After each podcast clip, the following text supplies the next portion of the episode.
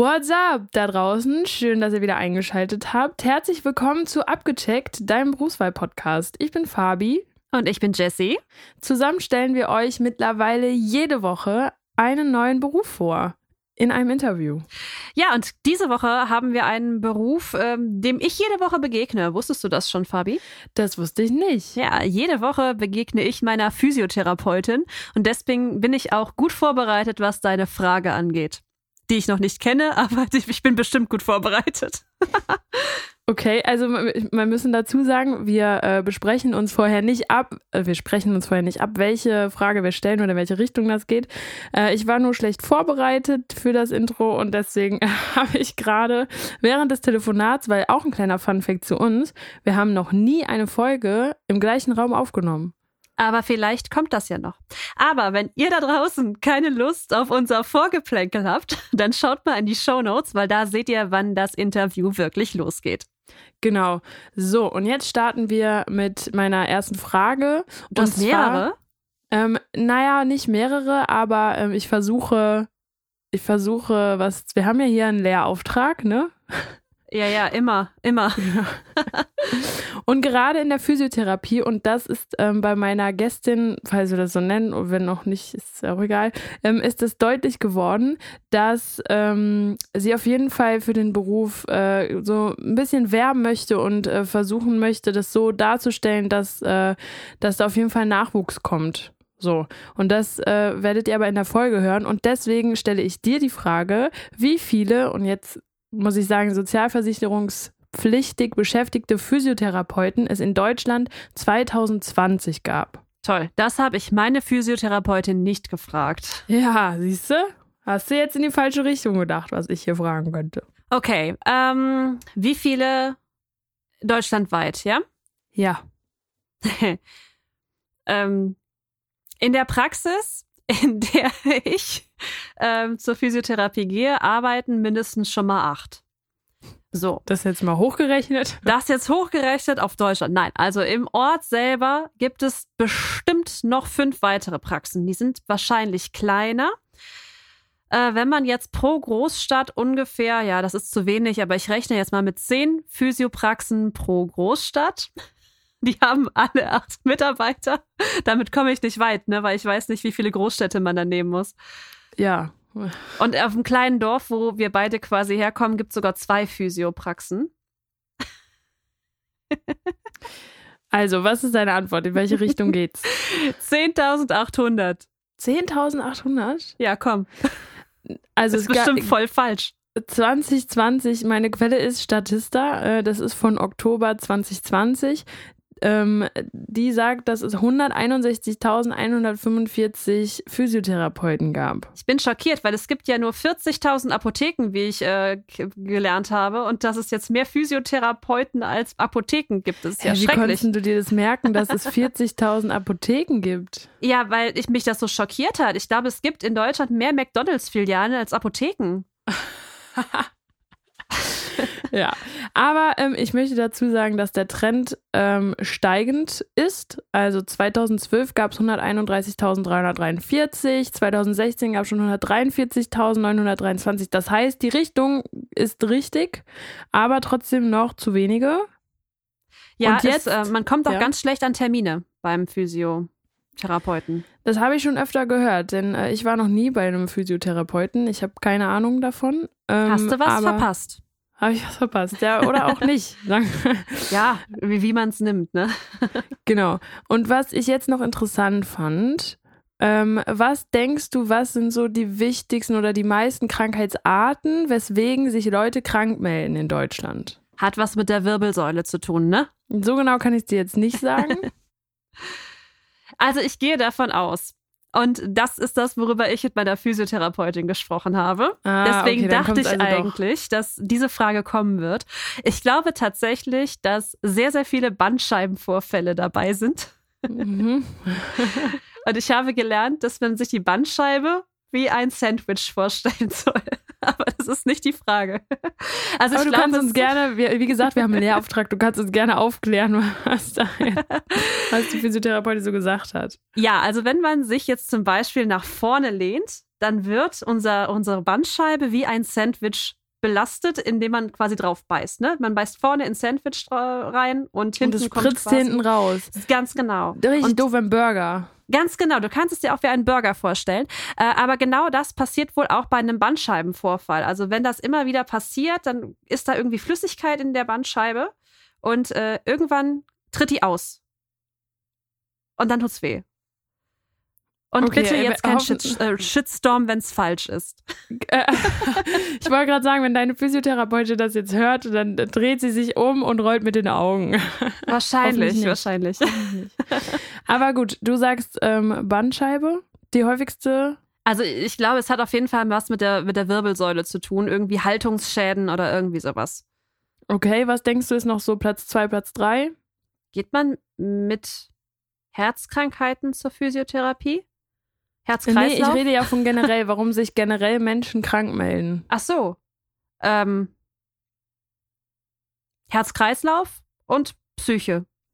Okay, ich habe hier eine Statistik von November 2021 und äh, ich beziehe mich jetzt mal nur auf das Jahr 2020. Da war es so, dass 21,2 Prozent krank waren wegen Muskel, wegen des Muskelskelettsystems. Oh, okay. Ähm, 17,1 Prozent waren wegen psychischen Krank Erkrankungen zu Hause oder krank und 14,5 Prozent wegen Atmungssystem. Oh, okay. Das heißt, die häufigste Ursache, weswegen Menschen krank sind, ist be because of boy. wegen des Muskel-Skelettsystems. Ähm, und das lässt für mich darauf schließen, dass man damit auf irgendwie auch zur Physiotherapie geht. Das heißt, weswegen sich die meisten Menschen krank melden, die landen dann bei der Physiotherapie. So würde ich das jetzt interpretieren. Ja, wenn man denn auch wirklich dann ein Rezept für die Physiotherapie bekommt, weil das ist ja auch nochmal ein Thema. Ja, wenn das so ist, ja, kann sein. Also ich glaube, und jetzt, ich lehne mich sehr weit aus dem Fenster. Ich glaube, du bekommst eher eine, ähm, eine Überweisung, ein Rezept für äh, Reha-Sport als für die Physiotherapie. Okay, ja, vielleicht, weil es einfach zu wenige gibt. Und jetzt kommt der rote Faden, weswegen ich diese Frage gestellt habe. Es gibt zu wenige Physiotherapeuten. Und äh, mit dieser Folge möchten wir euch den Job einfach näher bringen. Wir haben ein super Interview geführt. Und ähm, ja, dann würde ich sagen, starten wir mal und los geht's. Falls ihr aber noch Fragen habt, ja, uh, jetzt habe ich reingerätscht. Falls ihr aber noch Fragen habt, äh, die dann irgendwie entstehen, schreibt uns doch gerne eine E-Mail oder schreibt uns bei Instagram. Da könnt ihr auch gerne mal vorbeischauen. Da gibt es immer noch ein bisschen mehr Input dazu. Aber jetzt starten wir in die Folge. Viel Spaß! Abgecheckt, dein Berufswahl-Podcast.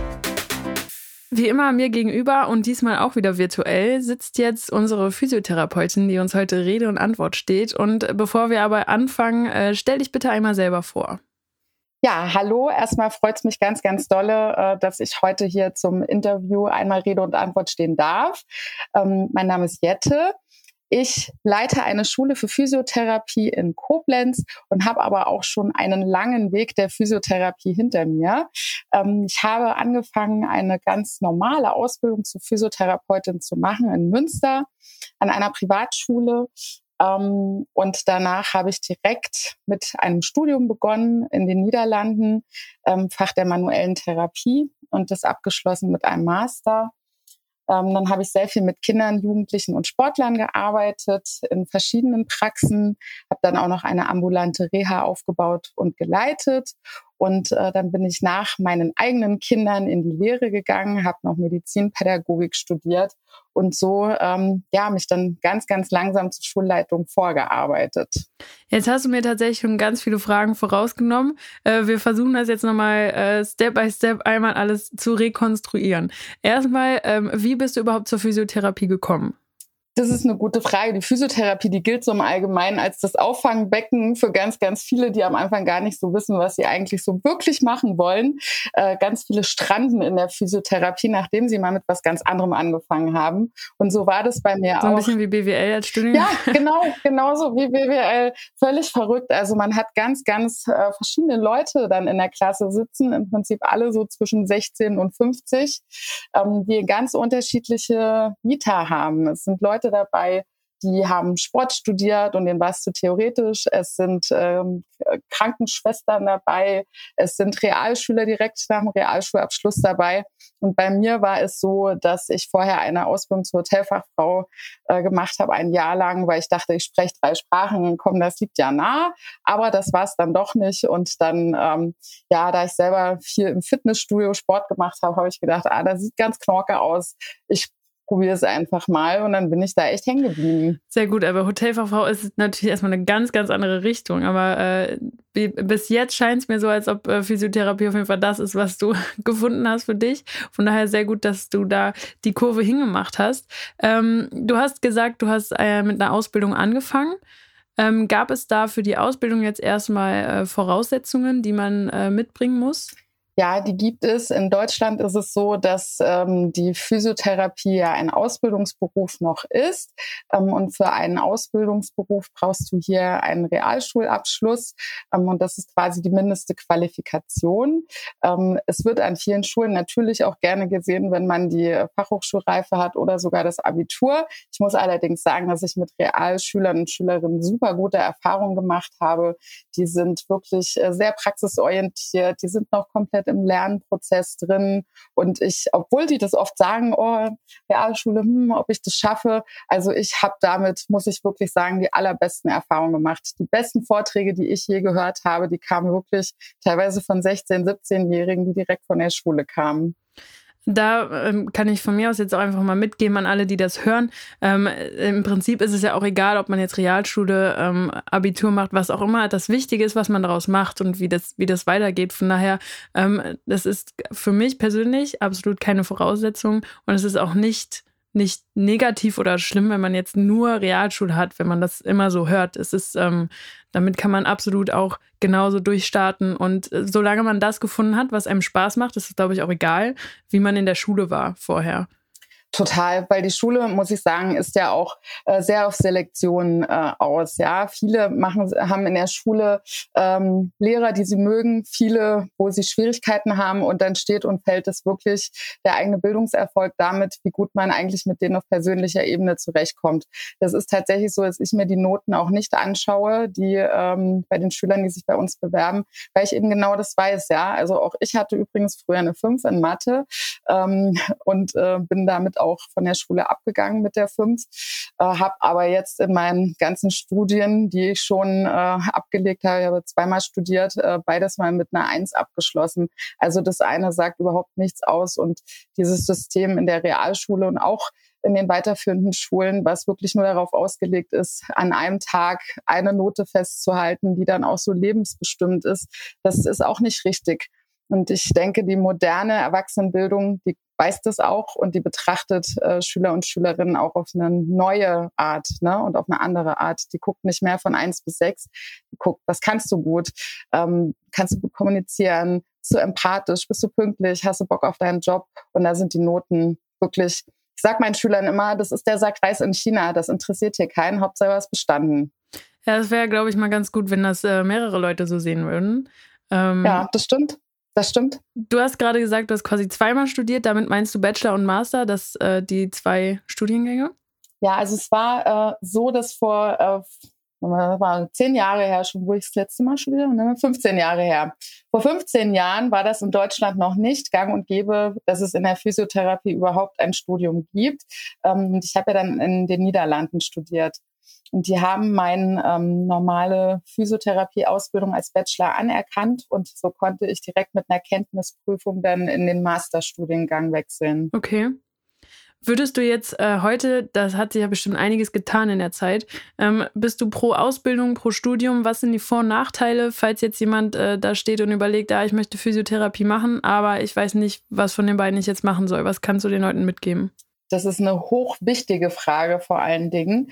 Ähm, erstmal unterscheidet sich die Ausbildung vom Studium grundsätzlich. Denn die Ausbildung ist in erster Linie sehr praktisch veranlagt. Das heißt, die Erkenntnisse, die bereits gewonnen wurden, die setzen wir in der Praxis um.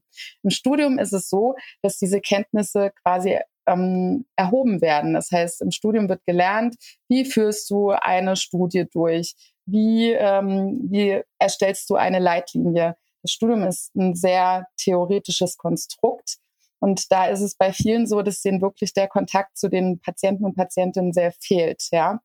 Ähm, wer Theoretiker ist und sich gerne mit dem Thema Trainingslehre, Bewegungslehre und diese ganzen Theorien auseinandersetzen möchte, der ist auf jeden Fall im Studium richtig aufgehoben.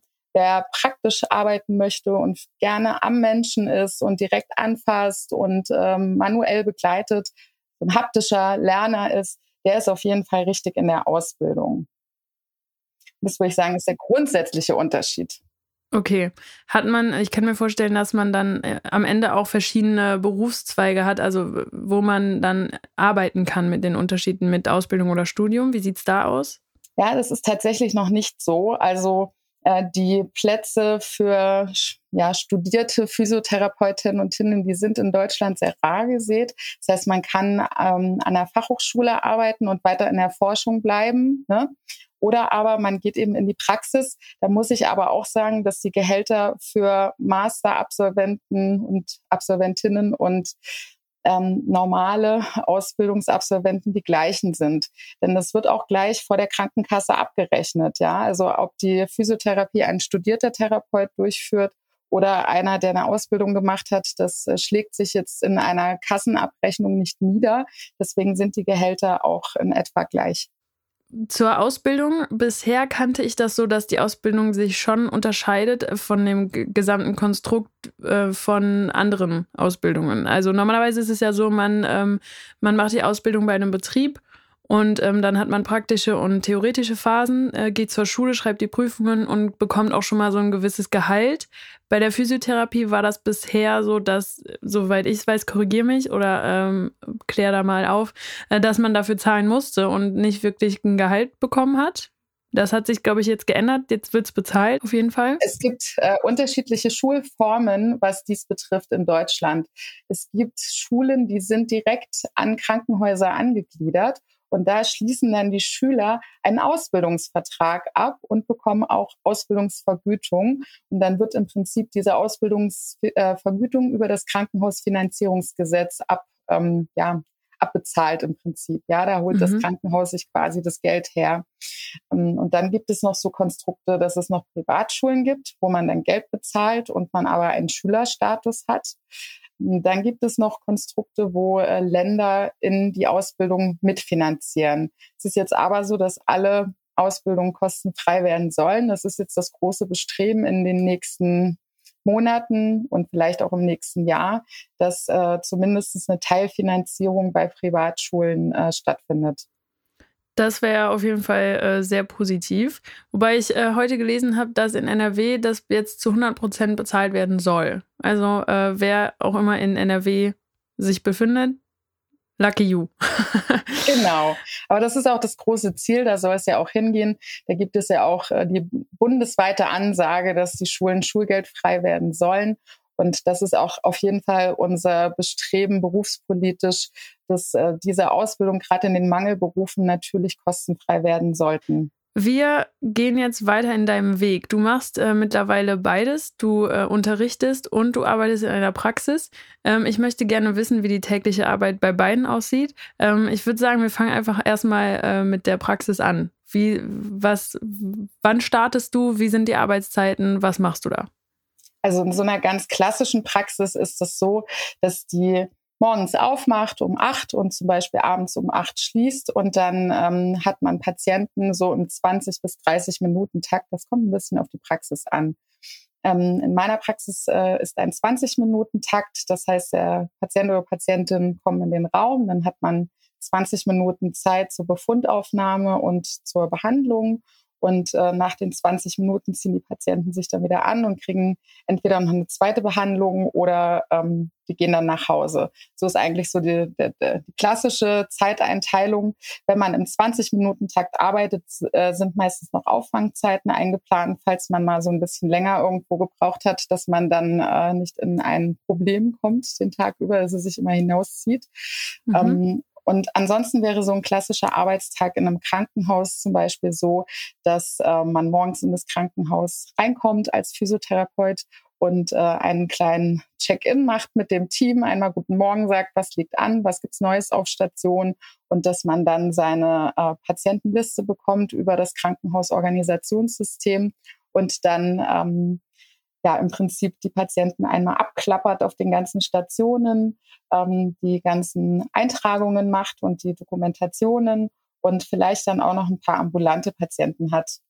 Es gibt aber auch natürlich die Form, dass man selbstständig arbeitet und dann zum Beispiel verschiedene Arbeitgeber hat, ja, dass man zum Beispiel bei einem Sportverein arbeitet und abends Kurse gibt, vielleicht noch einen Fußballverein am Wochenende betreut und äh, zu Spielen mitfährt.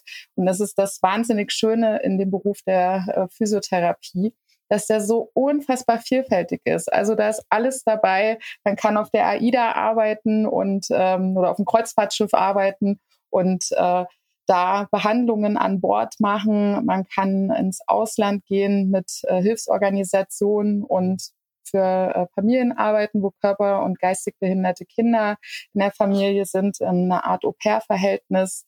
Ähm, man kann in der Prävention reinarbeiten und in Fitnessstudios gehen, in Kindergärten als äh, Integrationshilfe. Man kann an Schulen arbeiten und präventiv arbeiten, in Altenheimen. Also im Prinzip von 0 bis 100 alle behandeln und so sehen auch die Tage eben wahnsinnig unterschiedlich aus. Ihr merkt schon, hier wird die Werbetrommel gerührt. Das ähm, ist aber auch, glaube ich, wichtig. Also es ist in so vielen Berufen, dass es einfach einen Mangel gibt. Aber ich glaube, Physiotherapie ist halt auch einfach ein wichtiger Beruf. Denn es geht hier um äh, die Gesundheit. Von daher, äh, wir versuchen das jetzt hier genau für euch zu beleuchten, dass ihr genauestens wisst, was euch da erwartet. Und ähm, genau, Vielfältigkeit ist auf jeden Fall gerade schon mal, was mir sehr ins Auge springt. Ähm, du hast gesagt, in der Praxis ähm, sind die Patienten im 20-Minuten-Takt circa gelegt. Legst du die selber fest ähm, oder wer macht das in so einer Praxis? Also, ja, ja, also bei mir in der Praxis ist es eine Praxishilfe, die das macht, äh, eine Verwaltungskraft, die das Ganze dann organisiert und danach auch die Rezepte abrechnet. Denn das ist mit meiner Mathe 5 ja nicht das, was ich gerne mache. das ist dann was, was ich outsource, gerne auch. Ähm, und das die machen lasse, die es auch deutlich effektiver können als ich. Ähm, aber es gibt auch Praxen, wo die Therapeutinnen und Therapeutinnen sich ganz alleine organisieren. Ein Regelfall ist aber, dass es eine Verwaltungskraft für einen macht. Aber es ist zum Beispiel auch so, dass man dann Bekannte hat oder Patienten, die man schon sehr lange behandelt und dann sagt, Mensch, meine nächste Woche ist voll, aber komm, ich hänge dich dann hinten dran oder ich komme eine halbe Stunde eher und dann behandle ich dich. Also man hat schon auch äh, viel eigene Entscheidungsfreiheit. Und das ist auch wirklich so. Ich habe heute gerade noch mit einem Praxisinhaber gesprochen, der eben gesagt hat, weißt du, der Mangel ist so groß in der Physiotherapie, wenn ich hier Mütter habe, die kleine Kinder haben, äh, die dürfen ihre Hausbesuche komplett autonom planen. Die können sagen, da kann ich kommen. Ich arbeite von 17 bis 20 Uhr, weil da ist mein Mann zu Hause und passt dann auf die Kinder auf. Also man hat in diesem Beruf schon sehr, sehr viel Gestaltungsfreiheit wann man eben arbeiten kann. Und das ist auch ein ganz großer Vorteil, gerade zum Beispiel für Langschläfer oder Langschläferinnen oder eben für so Early Morning Birds. Es gibt auch Praxen, die schon um 5 Uhr ihre Pforte öffnen. Das äh, ja, wäre gut für mich. Ich bin äh, absolut kein Early Bird, was das angeht. Ähm, ich habe mich gerade gefragt, was, äh, was ist, wenn ein Patient dann kurzfristig absagt? Hat man dann frei oder ähm, weil dann wird das quasi auch nicht bezahlt? Fällt das auf die Praxis generell zurück? Auf wen, wie, wie sieht das da aus?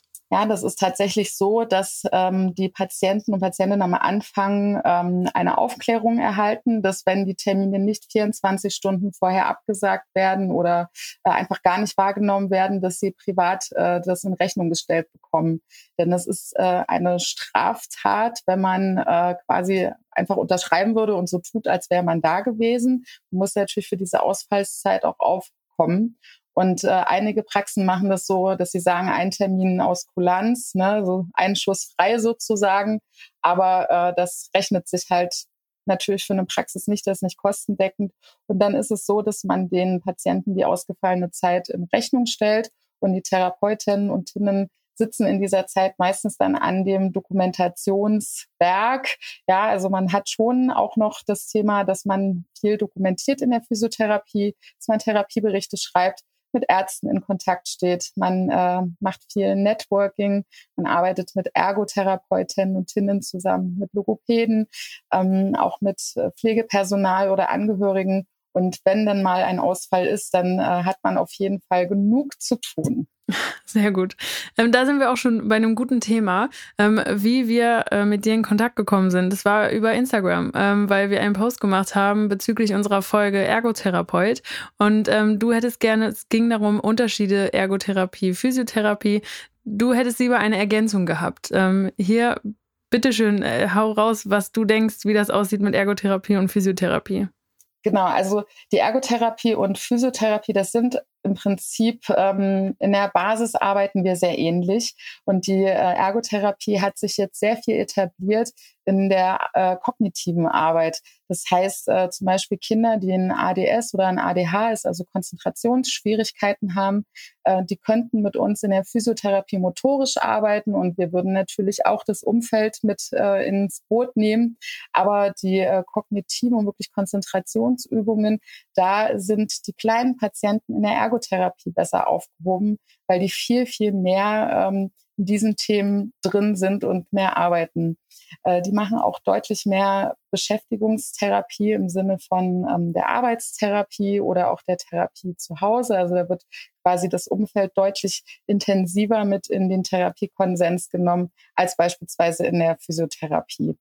Also ich würde tatsächlich sagen, dass wir uns da gegenseitig sehr, sehr gut ergänzen, im Idealfall auch eng miteinander vernetzt sind und eng miteinander arbeiten, aber schon äh, ein Unterschied da ist zwischen unserer Arbeit. Also die Ergotherapeutinnen und die machen zum Beispiel sehr, sehr intensive Befundaufnahmen. Also die sind sehr, also wirklich sehr, sehr lange in diesen Themen drin. Die dokumentieren das alles sehr, sehr intensiv, wirklich über, ähm, über viele Seiten, was den Umweltkontext angeht, wo die Kinder und Jugendlichen sich befinden.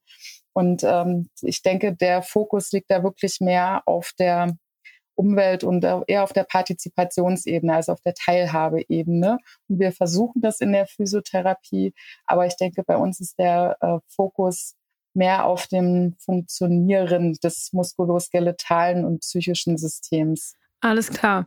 Jetzt haben wir die Arbeit ähm, in der Praxis oder im Krankenhaus haben wir jetzt, glaube ich, gut beleuchtet. Ähm, kommen wir jetzt mal zu deiner anderen Arbeit und zwar als Lehrerin. Wie sieht es da aus? Also Lehrerin finde ich ist der allerschönste Job der Welt. Äh, dafür für die Lehre und für die Medizinpädagogik habe ich total Feuer gefangen. Und das ist eben auch wieder großer Vorteil in der Physiotherapie, denn wenn man irgendwann sagt, Mensch, jetzt habe ich mal genug von äh, Menschen, die meine Hilfe brauchen, dann äh, kann man auch in die Lehre wechseln.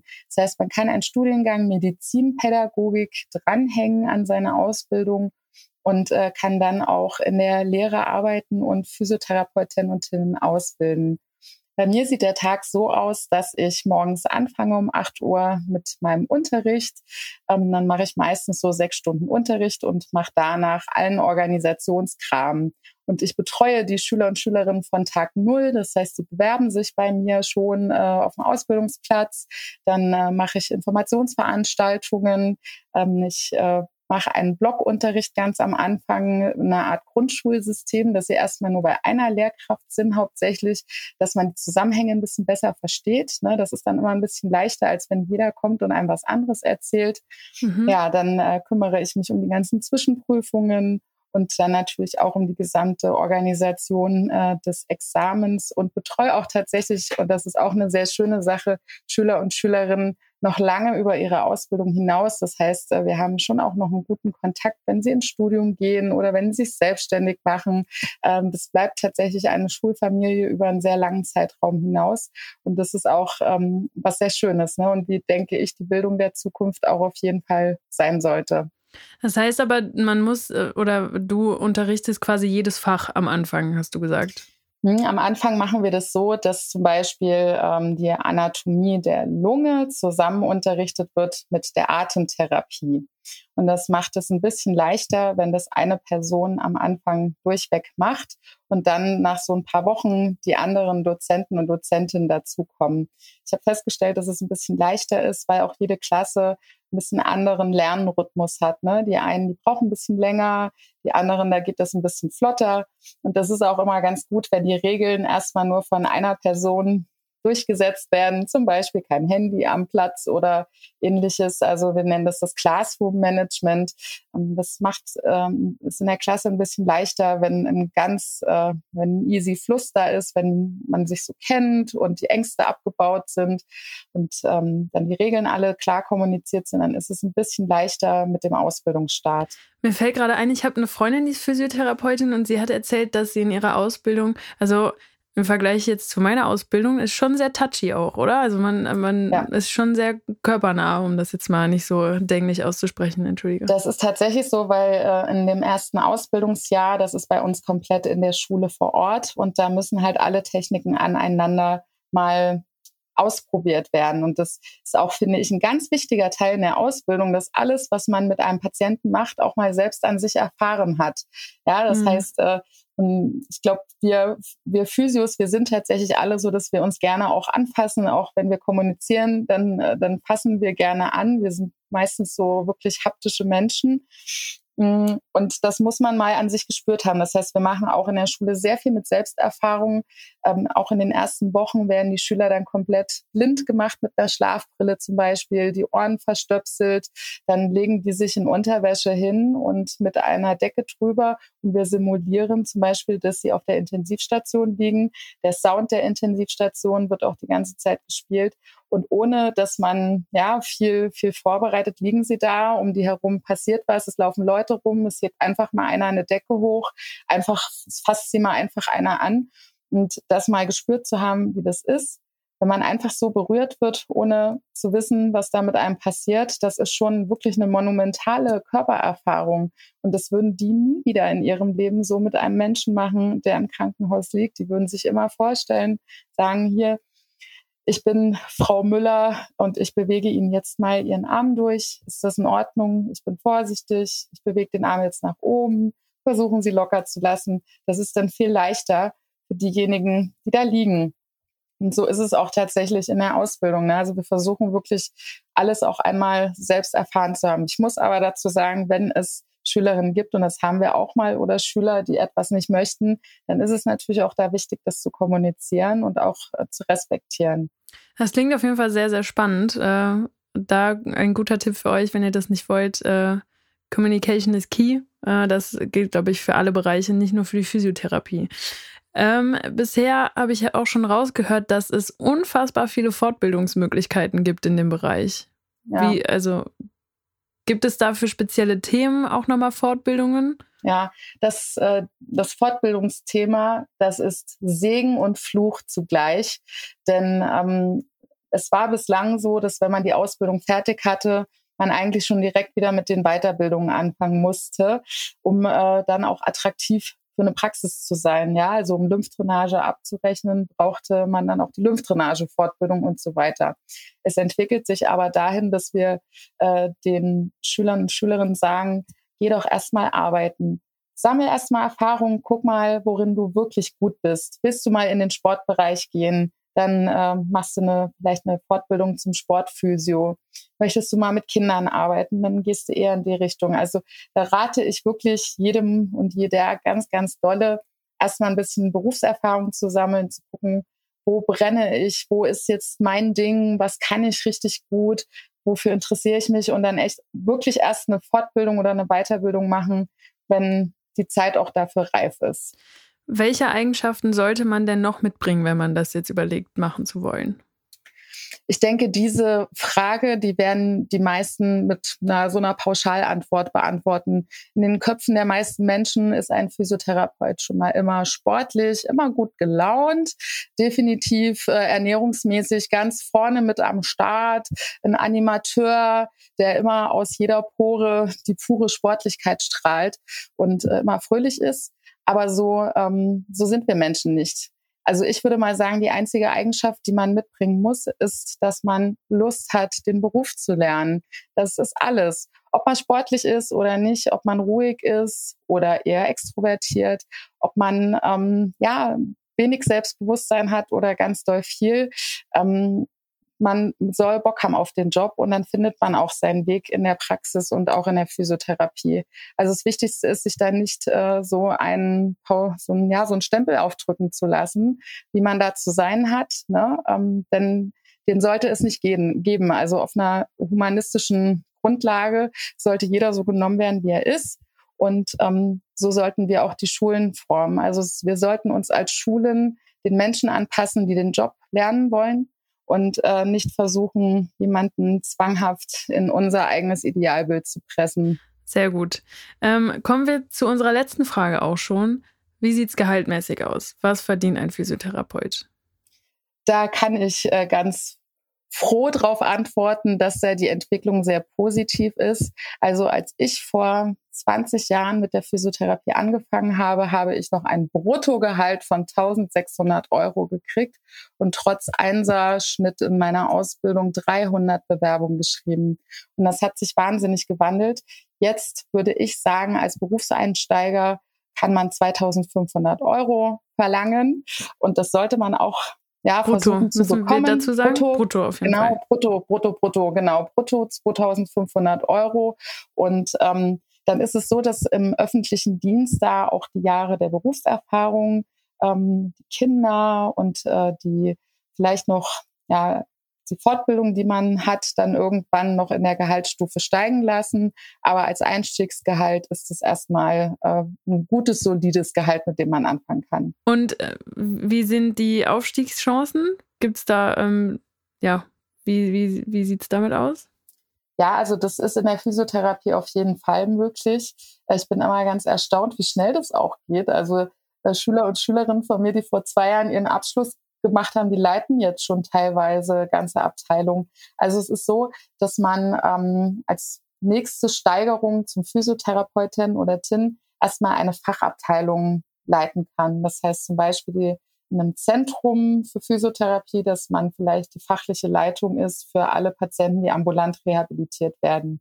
Dann kann man natürlich noch Leitung der gesamten Physiotherapie werden ähm, oder aber selbstständig zum Beispiel. Ne? Also das ist ja auch ja, eine Form des Aufstiegs, sage ich mal. Absolut. Und äh, wenn das, wenn das relativ schnell geht, ist das ja auch eine gute Motivation für jemanden, der sagt, ich möchte da ähm, irgendwie Karriere machen und äh, dass es da auf jeden Fall die Möglichkeiten gibt. Das ähm, ja. Die sind auf jeden Fall auch ganz vielfältig. Also das muss ich nochmal ganz deutlich unterstreichen, äh, denn der, die, die, ja, der Arbeitsbereich, der wird immer weiter offen. Also man kann an, mit dem Deutschen Olympischen Sportbund was machen, man kann mit in den, mit den, in den Paralympics mitarbeiten. Also für mich wäre das auch schon total der absolute Wahnsinn, äh, Sportler da mal auf internationalen Wettkämpfen betreuen zu können. Ja, also auch das ist ja eine Form der Karriere. Ne? Das muss ja nicht mhm. unbedingt sein, ich bin jetzt Chef, aber auch inhaltlich, ne? mit, mit dem, was man kann, auch wirklich einzigartig zu sein. Also gerade in der Kinderphysiotherapie, wenn man da äh, ein gutes Händchen hat und auch äh, sich auskennt, die Eltern mit einbindet, viel in der Eltern-Kind-Bindung arbeitet, äh, auf diesen ganzen Bereichen, da gibt es nur wenige Experten und da gibt es nicht viele, die richtig gut sind. Und wenn man Feuer fängt für einen Bereich und da richtig Bock drauf hat, dann kann man auch in der Physiotherapie ein absoluter Stern werden und auch äh, wirklich Meilensteine in der Physiotherapie setzen. Also hier ist alles offen. Das ist ein Bereich, der jeden so nimmt, wie er ist, ja, und wo auch jeder mit seiner Expertise, die er hat, echt äh, einen guten Weg gehen kann. Mega gut. Das ähm, war es auch schon. Ich glaube, ich werde jetzt auch Physiotherapeutin. Ich bin auf jeden Fall. Nein, ähm, Spaß beiseite. Aber ähm, vielen, vielen Dank, dass du uns hier ähm, ja, Rede und Antwort gestanden hast, dass du uns erklärt hast, was man macht, wie die Arbeit aussieht, was es für Möglichkeiten gibt. Ähm, ich, verabschiede, ich verabschiede mich jetzt schon mal von unseren Zuhörern und das äh, letzte Wort gehört dir. Ja, also lieben Dank fürs Zuhören. Äh, ich kann nur noch mal den Weg ebnen. Traut euch, es ist ein super, super, super schöner Job, der sehr gute Berufsaussichten hat. Äh, wir sind eine Berufsgruppe, die einem großen Mangel entgegentritt. Ja, wir sind wenige Physios für viele Patienten und Patientinnen, die unsere Hilfe brauchen. Ähm, und ich glaube, wenn du Bock auf die Arbeit mit Menschen hast, dann ist die Physiotherapie auf jeden Fall der richtige Weg. Abgecheckt, dein Berufswahl-Podcast.